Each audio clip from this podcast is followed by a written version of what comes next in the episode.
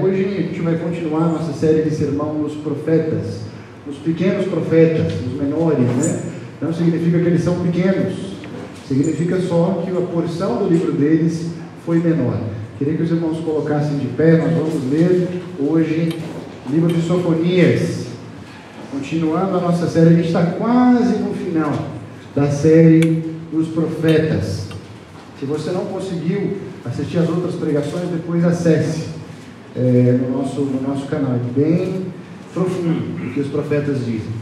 Hoje a gente vai ver esse profeta, profeta de Sofonias. É uma carta pequena, três capítulos, 53 versículos, mas que nos ensina uma verdade muito profunda. Então eu peço que todos os irmãos hoje abram o livro de Sofonias. Sofonias é depois de Abacuque. Todos encontraram não? Não é Sanfonias, viu? Eu fui ler para minha esposa, ela falou, ah, é o livro de sanfonias. Eu falei, não, ele não tocava sanfona do povo. Sofonias. Nós vamos ler o capítulo 1, do verso 1 ao 7, e depois a gente vai ler uh, o 3, do verso 12 ao 15, tá bom? Então vamos lá. Diz assim a palavra de Deus. O Senhor deu essa mensagem a Sofonias, quando Josias, filho de Amon, era rei de Judá. Sofonias era filho de Cush, filho de Gedalias, filho de Amarias, filho de Ezequias. Destruirei todas as coisas sobre a face da terra, diz o Senhor. Destruirei tanto pessoas como animais. Destruirei as aves do céu e os peixes do mar. Reduzirei os perversos a montes de escombros e exterminarei a humanidade da face da terra, diz o Senhor. Esmagarei Judá e Jerusalém com meu punho e eliminarei até o último vestígio de seu culto a Baal. Acabarei com os sacerdotes idólatras, de modo que todos se esquecerão deles, pois eles sobem a seus terraços e se curvam para, ester, para estrelas e os astros. Juram pelo nome do Senhor, mas também adoram Moloque. Destruirei os que antes seguiam o Senhor, mas agora já não fazem não pedem direção do Senhor, nem o buscam mais. Fiquem em silêncio na presença do Senhor, soberano, pois se aproxima o dia do Senhor. O Senhor preparou seu povo para uma grande matança e escolheu os seus carrascos. Vamos partir lá para o 3, a partir do verso 12. Só restarão os pobres e os humildes pois eles confiam no nome do Senhor. O remanescente de Israel não cometerá injustiça, não mentirão, nem enganarão uns aos outros, comerão e dormirão em segurança, e não haverá quem os atemorize. Cante, ó filho de Sião, grite bem alto, ó Israel, alegre-se e exulte de todo o coração, ó preciosa Jerusalém, pois o Senhor removerá as acusações contra você e dispersará os exércitos de seus inimigos. O Senhor, o Rei de Israel, estará no seu meio, e você nunca mais temerá a calamidade. Vamos orar. Senhor Deus, a porção mais importante da manhã foi concluída agora. A leitura da tua preciosa palavra, da palavra que nos muda, que nos transforma, que nos confronta, que traz justiça, e ao mesmo tempo nos abraça. Senhor Deus, se não for o Senhor a tocar os corações dessa manhã, é inútil é pregar. Se não for o Senhor a tocar os corações, é inútil cantar. Se não for o Senhor, Deus, a tocar cada coração presente, é inútil todo o tempo que a gente está gastando aqui. Então, Espírito Santo de Deus, senta do lado agora de quem precisa e quem está com os ouvidos atentos para escutar essa palavra. Senhor Deus, abraça aquele que precisa de um abraço. Exorta aquele que precisa ser exortado, chama os teus filhos, Pai, para a vida verdadeira, acorda o que está dormindo, Senhor, acorda aquele que se fez surdo, aquele que não quer mais te escutar, aviva, Pai, aquele que quer te ver, mas que não dá conta. Senhor Deus, usa esse texto de Sofonias hoje, para acordar o teu povo para uma nova vida, uma nova realidade, uma nova esperança. Essa é a minha oração, Senhor Deus. Tem liberdade no nosso meio, Pai. Em nome de Jesus. Poderia sentar. Queria começar fazendo uma pergunta para cada um de vocês. Se eu perguntar para cada um de vocês aqui hoje se vocês conhecem Jesus, eu creio que todos diriam que sim, não? Todos aqui conhecem Jesus. Para quase todo mundo que eu evangelizo nas ruas hoje em dia, se eu faço essa pergunta, também conhece Jesus. Mas por que será então que a nossa cidade de Goiânia, que é uma das cidades mais evangelizadas do Brasil, que mais tem igreja, talvez no Brasil, que já foi um celeiro de várias igrejas para o Brasil, por que será que Goiânia é a cidade com o índice de divórcio mais alto do Brasil? Por que será que Goiânia vive essa, essa, esse conflito de constante pregação e expansão do Evangelho, mas ao mesmo tempo de uma amortização da fé? A pergunta certa não seria se você conhece Jesus. A pergunta certa nos nossos dias aqui no Brasil seria qual Jesus você conhece? Nos nossos dias, muitas pessoas diriam: Eu conheço Jesus Mordomo. Muitas pessoas talvez aqui conheçam só o Jesus Mordomo. Como que ele é? Jesus, estou precisando aqui de um, um filezinho, traz para mim. Não, Jesus, hoje eu quero que o senhor traga um negócio diferente. O senhor vai trazer isso para mim? Tem o Jesus mecânico. Estragou na caminhada alguma coisa, deu errado, chama o Jesus mecânico. Ele vai vir para consertar os nossos erros e a nossa falta de manutenção. Tem uns também que gostam muito do Jesus curandeiro. Ficou doente, chama Jesus curandeiro. Ele vai curar as nossas doenças, não é isso que diz lá Isaías?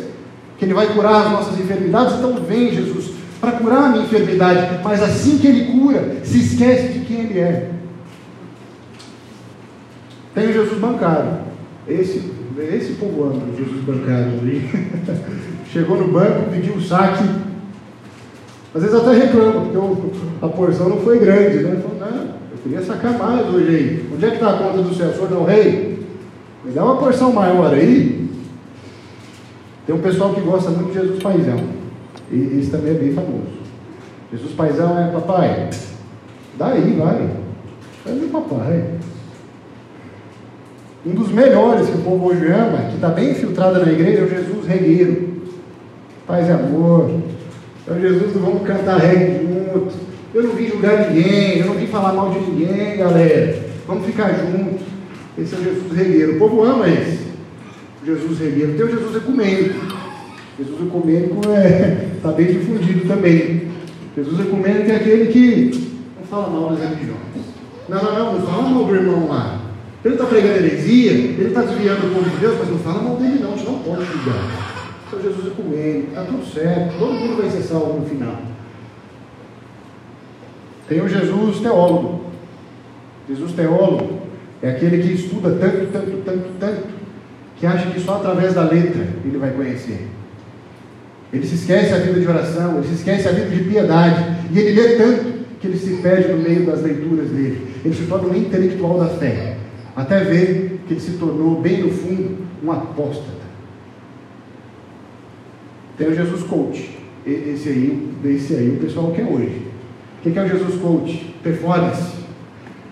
Se ele é tudo, é só me chegar a ele, eu pego uns conselhos dele, ele arruma a minha vida, a minha empresa, ele arruma a minha vida financeira e está tudo certo. Jesus Coach hoje é um dos melhores.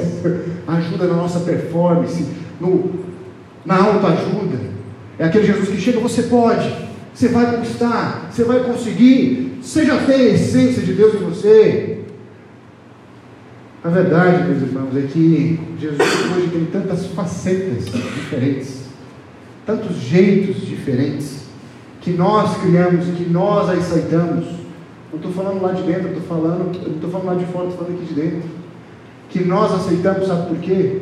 Por causa da nossa vaidade, por causa do nosso orgulho porque a gente tinha traumas que a gente não conseguia tratar. Então era melhor adaptar Jesus ao meu conceito, ao meu jeito de ver o mundo, do que prestar atenção na palavra de Deus, do que gastar tempo com Deus. As facetas de Jesus hoje são tão grandes na sociedade, Deus é uma coisa tão disforme, que a sensação que eu tenho é que ele se tornou um Frankenstein. Um monstro, que a gente não sabe mais quem é. Nós moldamos a Deus a nossa imagem. E para a gente está tudo certo. A sensação que eu tenho é que a gente está num constante jogo de onde está o Wally. Quem já jogou esse jogo aqui? É aquele carinha que está no meio de um monte de. um monte de. Você tem que encontrar a face dele no meio de um monte de outras faces. A sensação que eu tenho é que quando a gente conversa com cristãos aqui no Brasil, a gente precisa identificar o que é bíblico, o que não é. A gente fica com medo de conversar, de ofender o irmão, porque quando a gente fala da Bíblia hoje parece ofensa. Sofonias vivia exatamente nesse tempo, exatamente nessa época. E a verdade é que isso, esse molde, esse Deus disforme que a gente está vivendo, se chama sincretismo. Nós estamos num tempo de absoluto sincretismo. Não é diferente do que Sofonias vivia. E o que Sofonias queria mostrar é para aquele povo, eu quero que você preste bem atenção. Esse é o cérebro do texto. É que misturar a fé bíblica, preste bem atenção, com conceitos e práticas estranhas ao Evangelho, produz distanciamento de Deus. Mas mesmo nos momentos de maior confusão, Deus apresenta um modelo de fidelidade, uma mensagem de esperança para aqueles que se arrependem. Eu vou repetir. Quando a gente mistura a fé bíblica com outras coisas que não são a palavra de Deus, a gente se distancia de Deus. Mas mesmo nesses momentos de muita confusão, mesmo nesses momentos em que a desesperança parece instalada, que parece que os cristãos sumiram, Deus traz uma mensagem de esperança. Ele traz um modelo de como ser cristão num tempo desse. É isso que Sofonias quer nos ensinar hoje.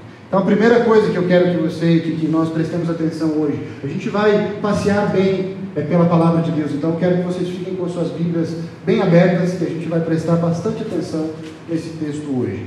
Primeira coisa, misturar a fé bíblica com conceitos e práticas estranhas ao Evangelho produz afastamento de Deus. Sofonias vivia em 621, mais, mais ou menos antes de Cristo, numa época que o rei, em que o rei Josias reinava. Rei Josias foi um dos poucos bons reis de Israel. A grande maioria dos reis, se você for ler nos livros para trás, fala esse rei foi mal, esse rei foi mal e esse rei também foi mal. Josias não foi assim. Josias foi um rei que pegou um reinado uma herança do reinado de Manassés e de Amon. Manassés e Amon, meus irmãos, pensa em dois governantes ah, guiados por Satanás. O que eles fizeram foi trazer as práticas, o jeito dos amonitas para dentro do povo de Israel. Então Baal, que era o deus da chuva, se infiltrou no meio do povo. Também o deus Moloque se infiltrou no meio do povo. E o povo começou a lidar com tudo isso de uma forma natural. Está tudo certo. Manassés fez com que a imagem de Deus começasse a ser disforme. Então Sofonias está nessa época.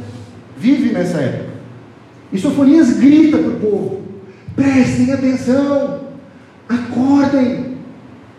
Mas Sofonias não grita como um louco, como um perdido, como um doidão. Sofonias provavelmente era um príncipe o único profeta príncipe.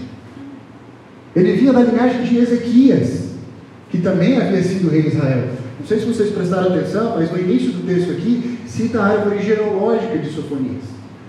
É a única árvore é, genealógica que chega até o, até o tetravô, para fazer menção de que ele tinha uma linhagem real. Ou seja, Sofonias provavelmente era um intelectual. Sofonias provavelmente era um estudioso. E ele olhava a sociedade, não como quem olha de baixo para cima, não como quem percebe pouco, mas ele estudava muito. Provavelmente ele via de cima para baixo todas as camadas da sociedade à sua frente. E ele tinha muito a perder. Imagina um príncipe gritar no meio do povo que o povo está perdido. Talvez ele seria excomungado, talvez ele seria tirado o título dele. Então, Sofonias tinha muito a perder. Mesmo assim, Sofonias grita, e grita bem alto. Talvez até pelo nome dele tem essa percepção, porque o nome de Sofonias significa o escondido de Deus, aquele que foi escondido por Deus. Talvez Deus já tivesse escondido Sofonias no meio dessa bagunça que estava instalado para que ele gritasse no meio do povo. Mas ele vivia nessa época. E Sofonias começa o texto de uma forma bem dura. Não sei se vocês viram. Mas é muito duro o texto de Sofonias. Muito direto ao ponto. Ele prega um Deus aqui é muito duro. Não sei se todos observaram. Mas o que acontece é que Sofonias evidencia alguns grupos da sociedade. Eu queria que a gente percebesse junto esses grupos da sociedade. Eu quero que você se coloque nesse lugar, para ver se você não é um nesses grupos. Vamos lá? Primeiro grupo, sacerdotes idólatras. 3, 4. Capítulo no 3, no verso 4. Ele vai dizer assim, na parte B: Seus sacerdotes profanam o templo, ao transgredir a lei de Deus. No 1, 4. A parte B: Acabarei com os sacerdotes idólatras, de modo que todos se esquecerão deles. Então, o primeiro grupo são os sacerdotes. Quem eram os sacerdotes na época? Os pastores de hoje. Aqueles que eram responsáveis por fazer o povo prestar atenção na palavra de Deus. Aqueles que eram responsáveis por trazer a atenção das pessoas para fora da vida mundana. Esses eram os, os sacerdotes. O que, que eles eram? O que, que Deus diz sobre eles aqui? Ladrões, ladrões idólatras.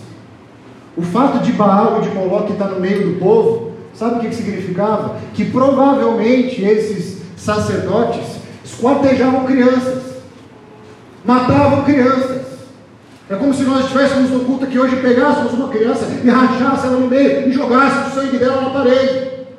Porque essas são as práticas do Deus de Baal, essas são as práticas do Deus de Moloque, e estava no meio da igreja no meio dos líderes da igreja, no meio do povo que era para ensinar a palavra de Deus, do povo que era para fazer, prestar atenção em quem Deus é, na santidade de Deus, na bondade de Deus. O segundo grupo é o grupo dos profetas. Quatro. O 4, no, no, no, no versículo 3, no 4 diz que seus profetas, é, é no capítulo 3, 4, perdão, seus profetas são mentirosos e arrogantes e buscam os próprios interesses. Mais ou menos como acontecia na época de Eli. Eli tinha dois filhos, Hofni e Finéias, eram os responsáveis pelo templo. Sabe o que eles faziam? Quando se traziam ofertas, eles pegavam ofertas e gastavam ao bel prazer. Será que não tem um monte de pastores fazendo isso hoje?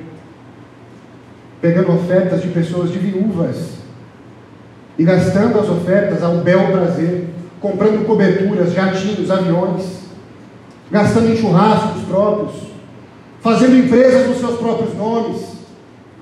Será que não é isso que está acontecendo hoje? Os profetas da época eram o último recurso de Deus para avisar o povo. Então imagina que ponto chegou. Se os próprios profetas eram corruptos dessa maneira. Imagina o estágio que havia chegado. Terceiro grupo é o grupo dos líderes corrompidos. Três, é no capítulo 3, 3, ele vai dizer: Seus líderes são como leões que rugem caçando suas vítimas. Também a gente vai ler isso no 1, verso 4. Esmagarei Judá e Jerusalém com meu punho os líderes, meus queridos, são os primeiros a receber o julgamento de Deus. Os líderes são os primeiros a serem exigidos de Deus. Eu penso que a grande maioria das pessoas que querem ser líderes não leram Tiago 3.1.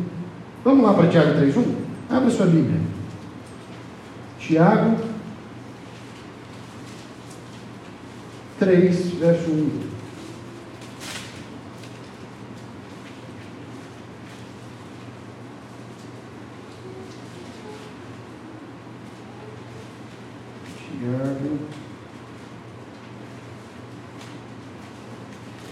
Tiago 3, verso 1 diz assim: Meus irmãos, não sejam muitos de vocês mestres, pois nós, os que ensinamos, seremos julgados com maior rigor. De onde que vem essa vontade toda de estar num culto de igreja? De onde que vem essa vontade toda de ser líder? Será que eles não prestaram atenção? Meus queridos, é com temor e tremor que a gente sobe aqui em cima.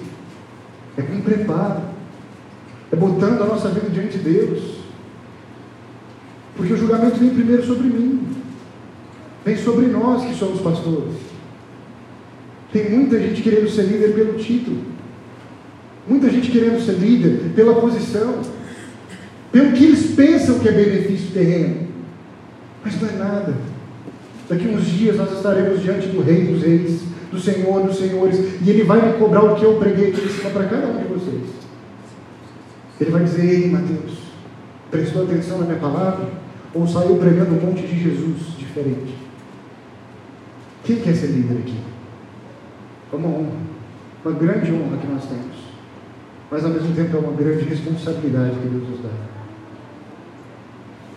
O grupo dos adoradores da natureza, capítulo 1, verso 5.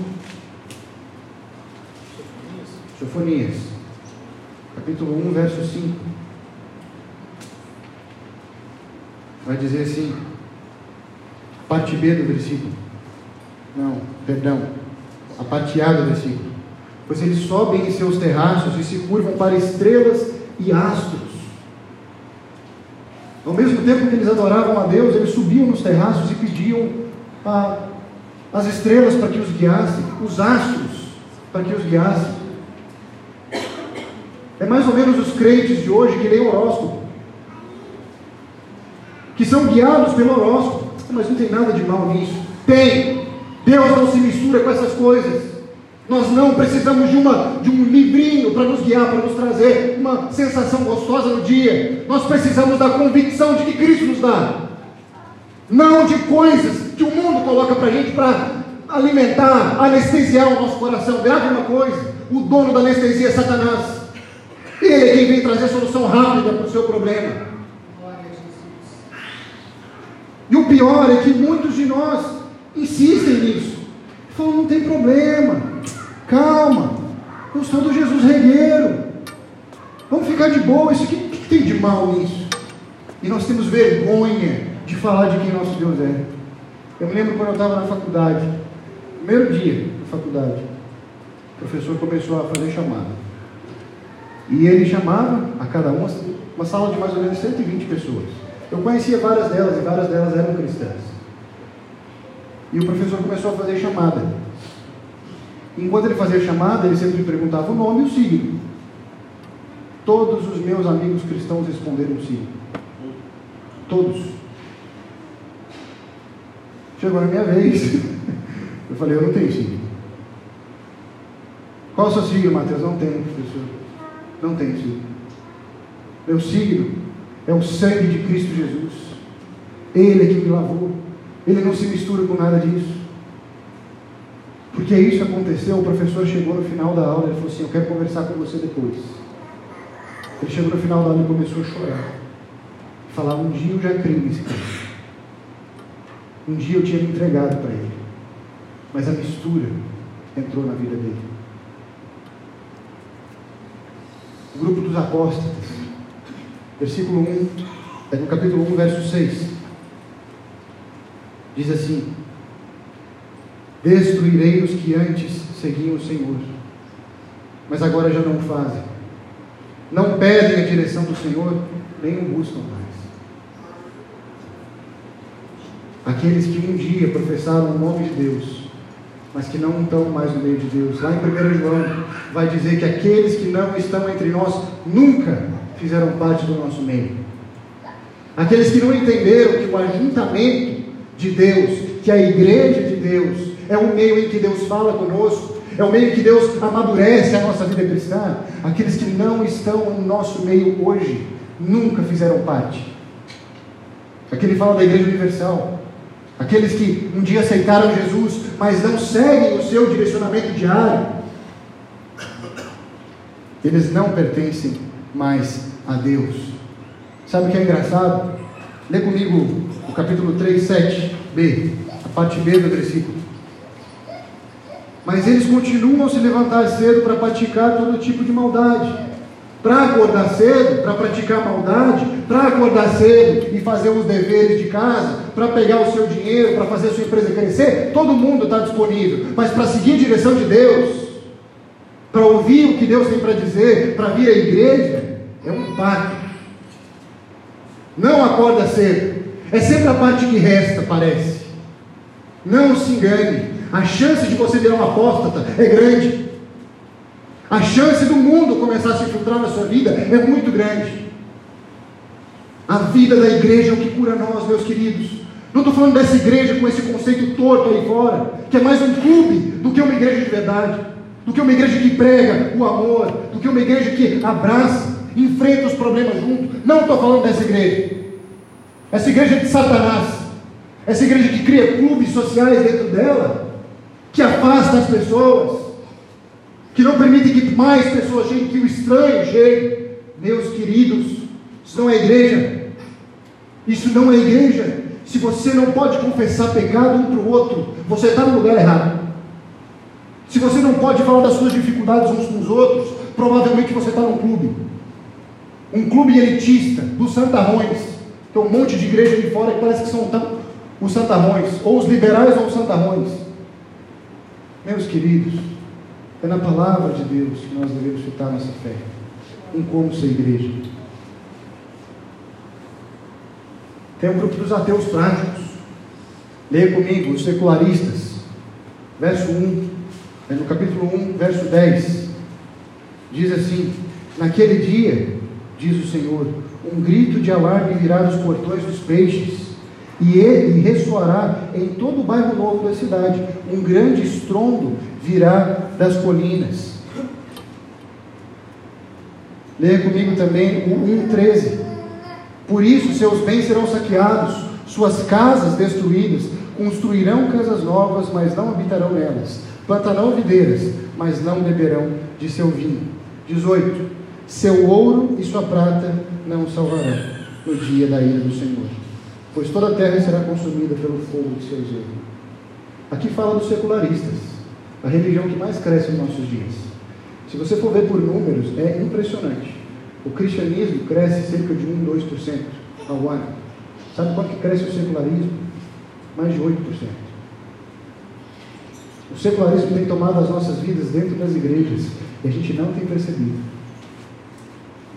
As pessoas confiam nos seus bens, confiam no seu dinheiro, confiam nas suas casas, confiam nos seus investimentos.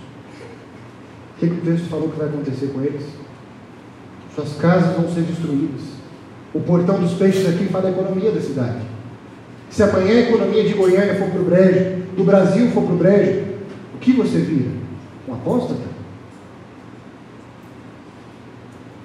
Aqueles que confiam nos seus bens, na sua própria capacidade, são os secularistas. E esse grupo vai ser exposto diante de Deus. Tem um grupo também, terminando, aqueles que se rendem às práticas estrangeiras. Leia comigo o capítulo 1, verso 8. Diz assim: Aquele dia de julgamento, diz o Senhor, castigarei os líderes e os príncipes de Judá e todos os que seguem costumes estrangeiros. Aqui não está falando de ser estrangeiro, pelo contrário, Deus ama as nações. Aqui está falando daqueles que levam o costume estrangeiro. O que é o costume estrangeiro? O que a palavra de Deus diz que nós somos lá em 1 Pedro?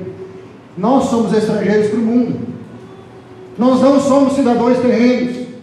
Nós não somos cidadãos da terra. Nós temos uma embaixada. Nós representamos o povo do céu, o povo escolhido de Deus. O que ele está querendo dizer aqui é que aqueles costumes e práticas culturais erradas, contrárias a Deus, essas estão infiltradas no nosso meio. É quando eu me preocupo mais em ser goiano do que em ser cristão. É quando eu me preocupo mais com as práticas da minha família do que ser cristão. É quando eu me preocupo mais com a minha herança. Não, mas minha família era assim. Deus não quer saber do que sua família foi. Deus não quer saber da história que a sua família teve. Ele faz novas todas as coisas. Não importa o que passou. Não importa se a herança da sua família teve assassino. Não importa se a herança da sua família teve pessoas prostitutas ou o que seja. Não importa nem o seu passado aqui. O que importa é que Deus faz novas todas as coisas. Tem também os indiferentes. Capítulo 1, verso 12. Olha o que ele diz para os indiferentes. Vasculharei com lamparinas os cantos mais escuros de Jerusalém, para castigar os que vivem acomodados em seus pecados. Aqueles que vivem acomodados, aqueles que já fizeram um Deus tão parecido com o seu pecado, que eles nem mais conseguem observar o pecado deles. O pecado deles e Deus parece a mesma coisa. Eu já fiz isso, meus irmãos. Eu já tive pecados tão naturais para mim que se não fosse a graça de Deus me alertar e me avisar, eu provavelmente me perder cada vez mais. Um abismo chama outro abismo. A esses acomodados, Deus vai achar. Deus sabe do seu pecado. Deus sabe onde você se deita. Deus sabe onde você se levanta. Deus sabe o que você é quando você chega na sua empresa. Deus sabe o que você é quando você tem as conversas com a sua esposa. Deus te conhece, você não pode esconder dele quem você é. Enfim, ele termina essa parte dos grupos no 1, 5. Capítulo 1, verso 5. Ele diz, na parte B: Todos esses que nós falamos juram pelo nome do Senhor, mas também adoram a Moloque quando nós temos uma fé que se mistura com algumas dessas coisas, e é por isso que eu pedi para vocês, tente identificar algo na sua vida. O que nós estamos fazendo é criando um Jesus à nossa imagem.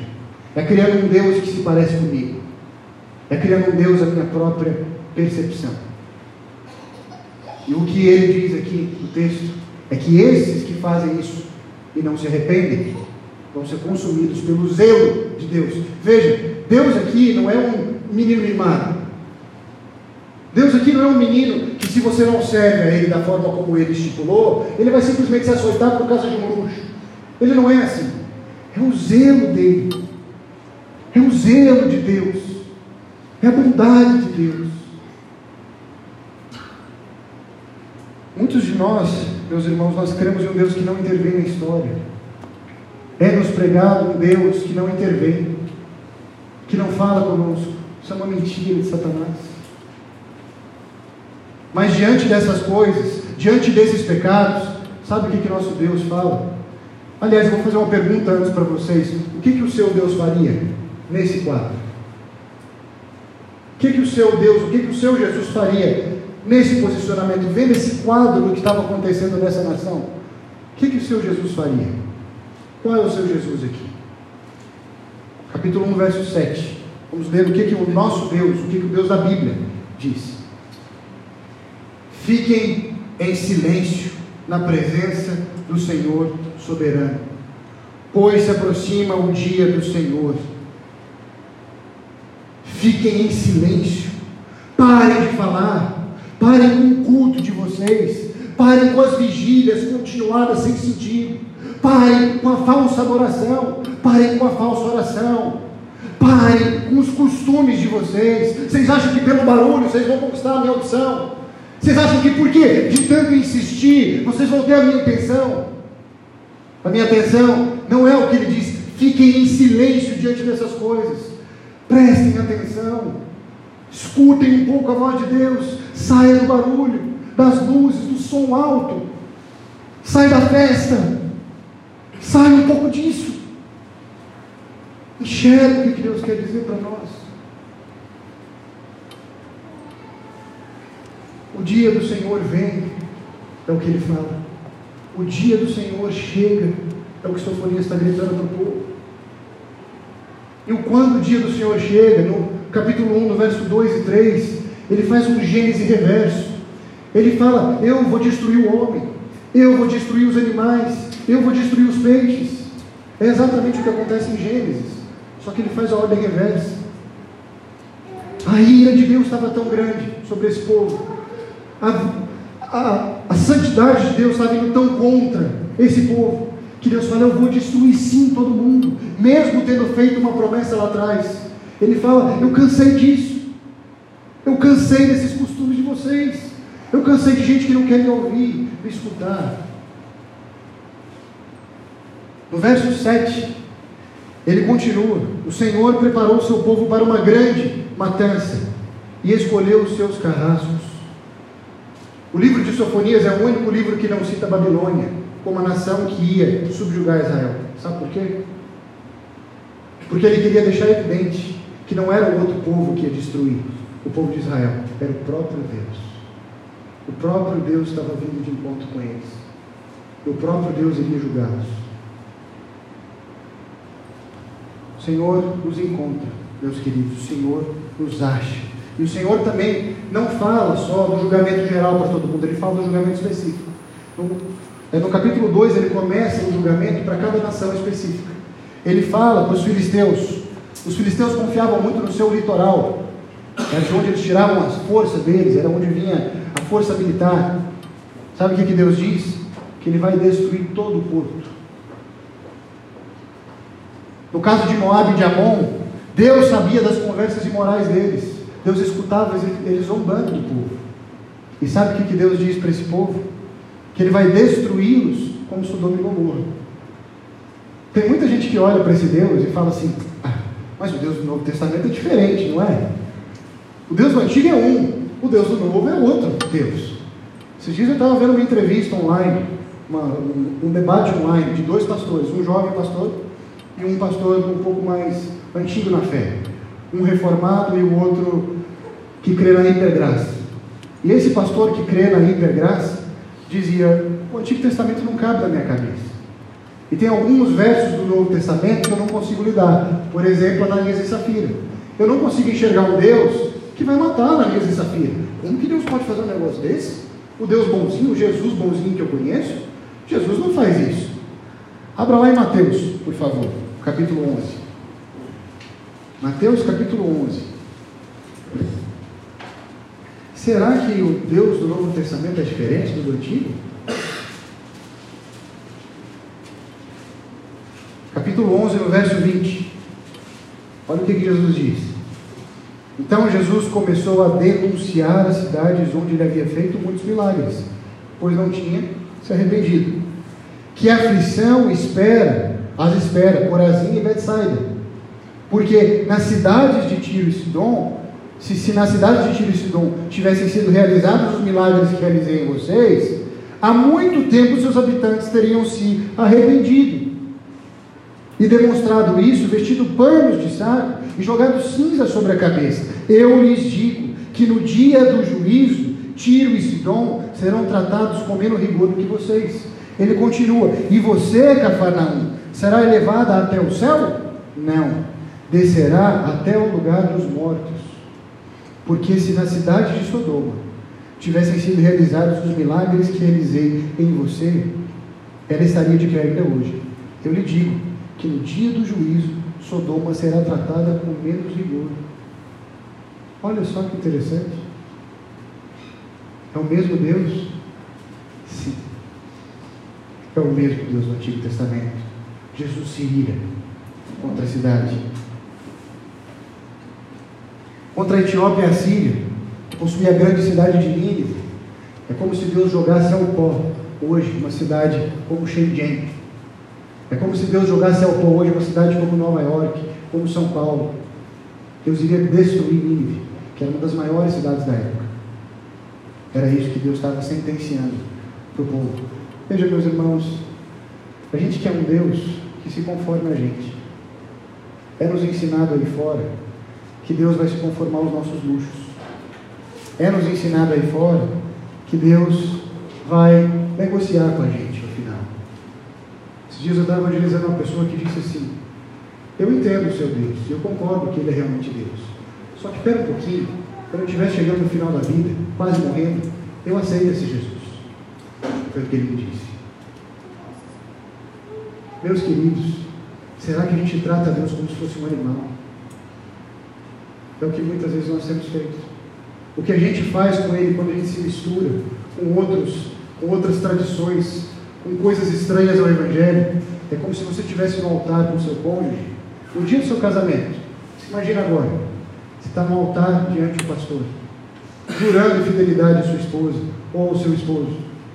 E aí você olha para o homem ao seu lado e faz o mesmo juramento que você fez para ela, você vira e faz para ele. Ou vice-versa. Você está diante da sua esposa e você jurando a ela fidelidade, você olha para uma mulher ao lado e fala para ela as mesmas palavras: Eu vou morrer por você.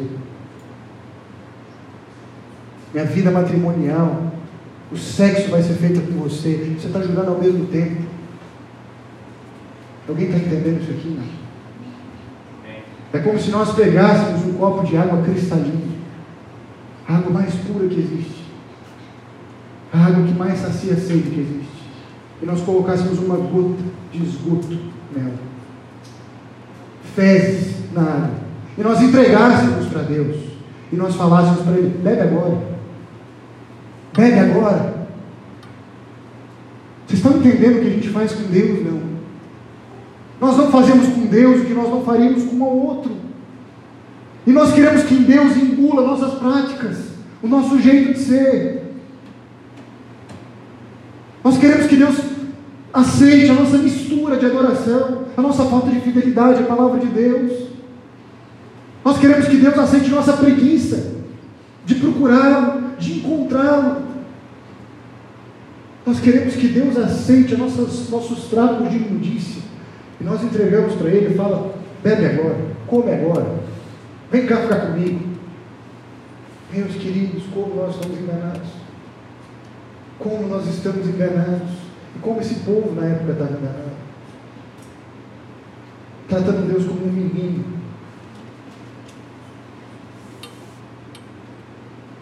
Meus irmãos, o mais belo da palavra de Deus é que mesmo em meio ao julgamento, mesmo em meio à tensão da destruição, a ira de Deus, a coisa mais bela da palavra de Deus é que ela não para aqui. Ela nunca para aqui. Ela nunca para no julgamento. O segundo ponto, mesmo nos momentos de maior confusão, Deus apresenta um modelo de fidelidade àqueles que querem seguir. Deus apresenta um jeito de ser, uma forma de ser separado. Vamos ver o que, que Deus, o que, que o texto diz sobre isso. Leia comigo o verso 3, 5. O capítulo 3, perdão, verso 5. Hoje eu estou misturando os capítulos com o verso a todo tempo. Né? capítulo 3, no verso 5 diz: Mas o Senhor ainda está na cidade. Ainda há esperança. Deus não saiu da cidade. Deus não nos abandonou na nossa própria caminhada. Deus nos deu um GPS, Deus nos deu as coordenadas para que a gente consiga sair dessa confusão, para que nós consigamos sair dessa mistura. Deus não nos deixou e não deixou aquele povo na época de Sofonias sem um direcionamento. Muitos acreditam, meus irmãos, que Deus pode até existir, mas que Deus não intervém na história. Muitos acreditam que Deus até realmente é real, mas que ele não fala com a gente, que ele não age no nosso meio. O nome disso é deísmo. Deísmo que fala isso. O nosso Deus não só é um Deus que intervém na história, como ele se fez carne e osso. É o único Deus na história. Pesquise, eu pesquisei como ateu quando eu era. O único Deus na história que se fez carne e osso, que desceu aos céus e que habitou no nosso meio. Deus não só intervém na sua vida, Deus habita no nosso meio. Provavelmente Ele está aqui agora. Talvez se alegrando. Talvez falando, é isso mesmo. Prega a minha palavra. Eu vou aplicar nos corações. Talvez Ele esteja sentado do seu lado. Insistindo para você, filho, sai disso. Filho, eu sou suficiente. Filho, vem caminhar comigo. Filho, eu te ensino a orar. Filho, eu te ensino a caminhar. Filho, eu te ensino a ser cristão. Não é pelas suas forças. Ele vem caminhar com a gente, ele intervém na nossa história. Ele fala uma forma de como ser cristão. Verso 3, desculpa, no capítulo 3, versos 12 a 13, ele mostra o formato, o como ser cristão. Ele fala: só restarão os pobres e humildes pois eles confiam no nome do Senhor. O remanescente de Israel não cometerá injustiça, não mentirão, nem enganarão uns aos outros. comerão e dormirão em segurança. Quando nós caminhamos com Deus, nós podemos ter certeza de que o grande general da guerra, de que o grande sacerdote, de que o grande pastor vai nos ensinar e nos acompanhar na caminhada.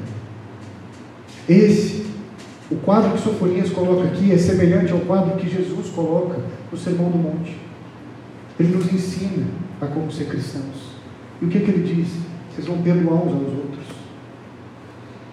Queria que vocês abrissem comigo lá em João, em 1 João, capítulo 1, verso 9.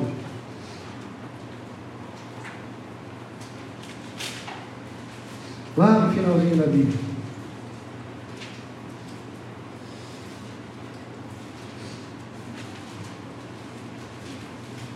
1 João,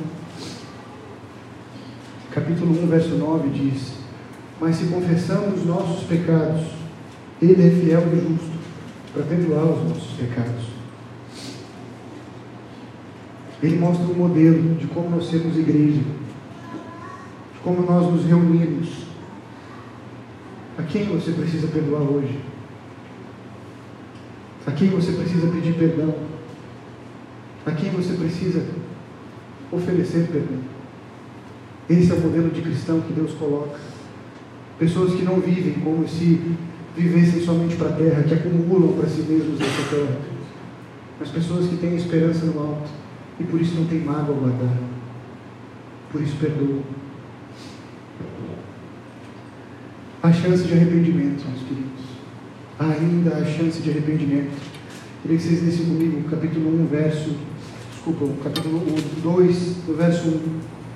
Ele diz assim para o povo: reúnam-se, ajuntam-se, ó nação desavergonhada, reúnam-se antes que comece o julgamento, antes que o tempo passe como palha, levam, é, como palha levada pelo vento. Tomem uma providência agora, antes que caia a terrível fúria do Senhor e comece o dia da ira do Senhor. Todos vocês humildes, busquem ao Senhor e sigam as suas ordens, busquem a justiça e vivam com humildade. Voltem para o meio do povo de Deus, voltem para o meio da igreja de Deus, voltem a estar juntos. Deus está pronto para demonstrar a misericórdia deles a todos aqueles que se arrependem de verdade. Veja, meus queridos, o que Sofonias aponta como arrependimento aqui não é o que nós vemos hoje que é aquele arrependimento emocional, aquele remorso que nós sentimos. O arrependimento que Sofonias aponta é um profundo arrependimento. Deus, eu reconheço que estou errado. Deus, eu reconheço que eu preciso da tua misericórdia. Deus, eu reconheço que eu não dou conta de viver a vida por mim mesmo. Deus, eu reconheço que eu coloquei água imunda aonde era puro. E por isso eu vou me voltar ao Senhor agora. Deus está sempre pronto a abraçar aquele que se arrepende de verdade. E não é porque nós nos arrependemos que nós não vamos viver consequências dos nossos pecados passados. Preste bem atenção nisso. Tem muita gente que acha que hoje, porque aceitou Jesus, a vida vai ser um mar de maravilhas. Não é isso que a palavra de Deus promete. O que Jesus diz é que nesse mundo a gente vai ter aflição sim. Nesse mundo vai ser difícil a caminhada. Nesse mundo a gente vai passar por, por tentações, dificuldades mas Ele vai estar sempre pronto para caminhar com a gente. Sempre disponível para nos mostrar o próximo passo. Quando nós nos arrependermos de verdade, Ele vai estar sempre pronto para nos guiar. A terceira coisa que esse texto nos mostra. Ah, só um fator. Um fator disso é Josué e Caleb, só para demonstrar isso para os irmãos. Alguém lembra o que aconteceu com Josué e Caleb? Não? Eles foram poupados de passar 40 anos no, no deserto? Não foram passaram os 40 anos no deserto, mas porque eles foram fiéis a Deus, até o fim.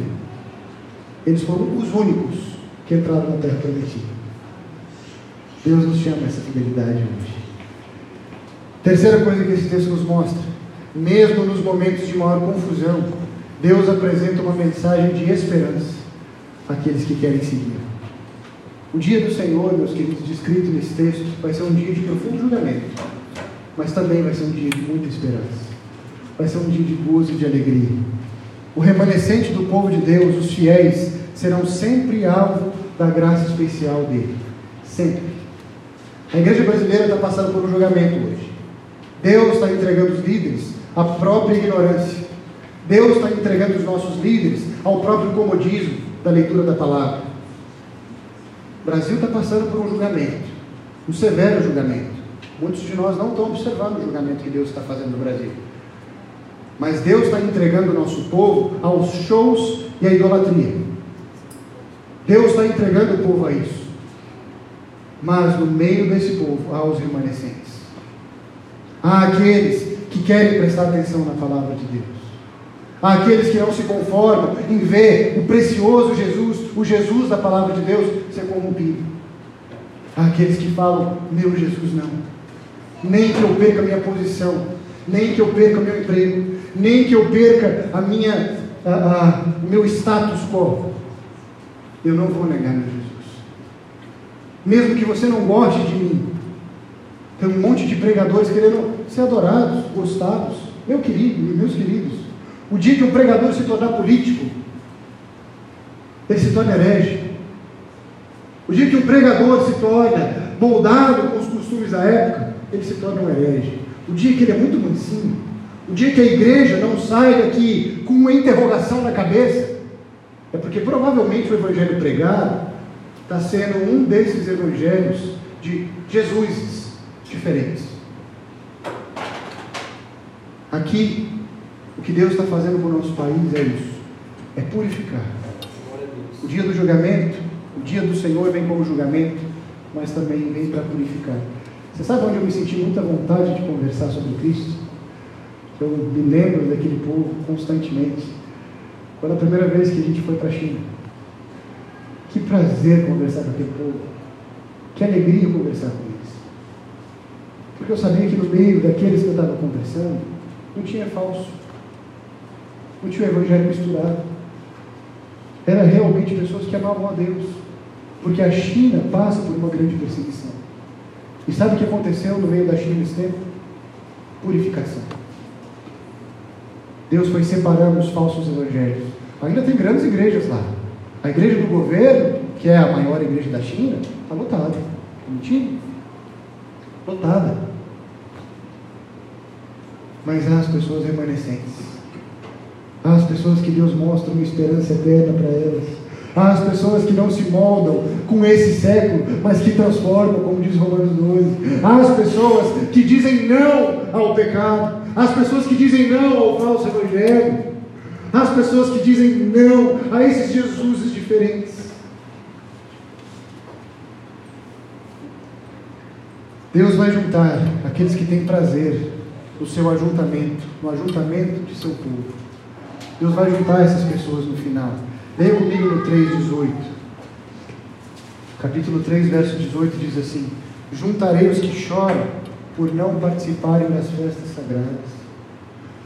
Deus vai juntar aqueles que sentem saudade da igreja, aqueles que não podem estar juntos no domingo. Deus vai juntar aqueles que um dia choraram porque estavam em lugares perseguidos. Deus vai juntar aqueles que tinham uma imensa vontade de estar no meio do povo de Deus, mas que foram impedidos por causa do julgamento. Deus vai juntar esse povo. Leia comigo, Apocalipse 7, 9 e 17.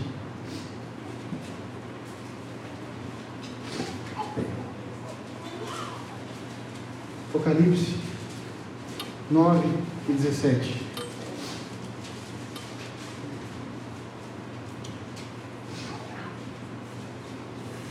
Diz assim a palavra de Deus. Depois disso, viu uma imensa multidão, grande demais para ser contada, de todas as nações, tribos, povos e línguas, em pé diante do trono do poder de Deus. Usavam vestes brancas e seguravam ramos de palmeiras e gritavam com grande estrondo: A salvação vem do nosso Deus. Vai haver um tempo em que nós estaremos não só com o povo de Goiânia ou do Brasil, mas todas as nações. Todas as nações. Leia comigo o verso 2 de Sofonia, o capítulo 2, no verso 11. Diz assim: Então, nações de todo o mundo adorarão o Senhor, cada um em sua terra. Não é exclusivo do povo de Israel. Deus vai chamar todos os povos de línguas, tribos e raças para que juntos nós possamos adorar, para que juntos nós possamos cantar a esse Deus. O livro de Sofonias é um livro que a grande maioria dos comentaristas diz, já estou indo para o final, que se o livro de Sofonias fosse um quadro, provavelmente em uma galeria, um quadro em uma galeria, provavelmente seria o quadro que mais chamaria a atenção de todos. Porque seria o livro que, que seria um quadro que mais mostraria o julgamento, mas ao mesmo tempo um quadro que mais mostraria a exaltação de Deus. Sofonias é o único livro que cita Deus cantando. É o único livro que cita que Deus canta conosco. 3, no verso 17, capítulo 3, verso 17. Diz assim: Pois o Senhor seu Deus está no seu meio, e Ele é um Salvador poderoso. Ele se agradará de vocês com exultação e acalmará todos os seus medos com amor. Ele se alegrará em vocês com gritos de alegria. Você já imaginou Deus cantando com você? Deus cantando com você no último dia. Meus queridos, eu quero cantar com Ele. E o que eu desejo para todos nós é que nós queiramos também cantar com Deus. Se nós não sentimos alegria de cantar com Deus, é porque provavelmente nós ainda não compreendemos quem Ele é. Se coloque de pé. O livro de Sofonias coloca diante de nós uma escolha. Ou nós nos rendemos aos nossos deuses criados por nós mesmos, ou nós caminhamos uma palavra de Deus para caminhar com esse Jesus gracioso que está pronto para nos perdoar e caminhar conosco. Qual Jesus você escolhe seguir? Qual vai ser o Jesus que você escolhe? Que nós sejamos um povo purificado e povo redimido. Vamos orar? Senhor Deus, muito obrigado, Pai, que o Senhor hoje falou conosco. Senhor, nos perdoe. Nos perdoe às vezes que nós insistimos contigo, Pai, de criar deuses para nós mesmos, de criar um Deus diferente do que a palavra de Deus expõe do que nos render a um Deus estranho, a nos render a um Deus mais parecido conosco do que parecido com a palavra de Deus. Senhor Deus, por favor, nos purifica hoje, Pai. Senhor Deus, sonda o coração de cada um aqui hoje. Revela a cada um que precisa ser transformado e transforma. Tira os medos de quem tem medo de Ti. Tira, Pai, a ganância do coração de quem só te vê como um Deus bancário. E, Senhor, vem nos purificar para que a gente possa ver esse Jesus justo, mas que ao mesmo tempo nos mostra como viver a vida cristã. Senhor Deus, nós queremos te servir. Nós queremos que o Senhor entre no nosso coração e que o Senhor transforme toda a nossa vida. Oh Senhor, fala com a gente, Pai. Muito obrigado pelo teu amor por nós. Em nome de Jesus, é assim que eu vou. Mm -hmm.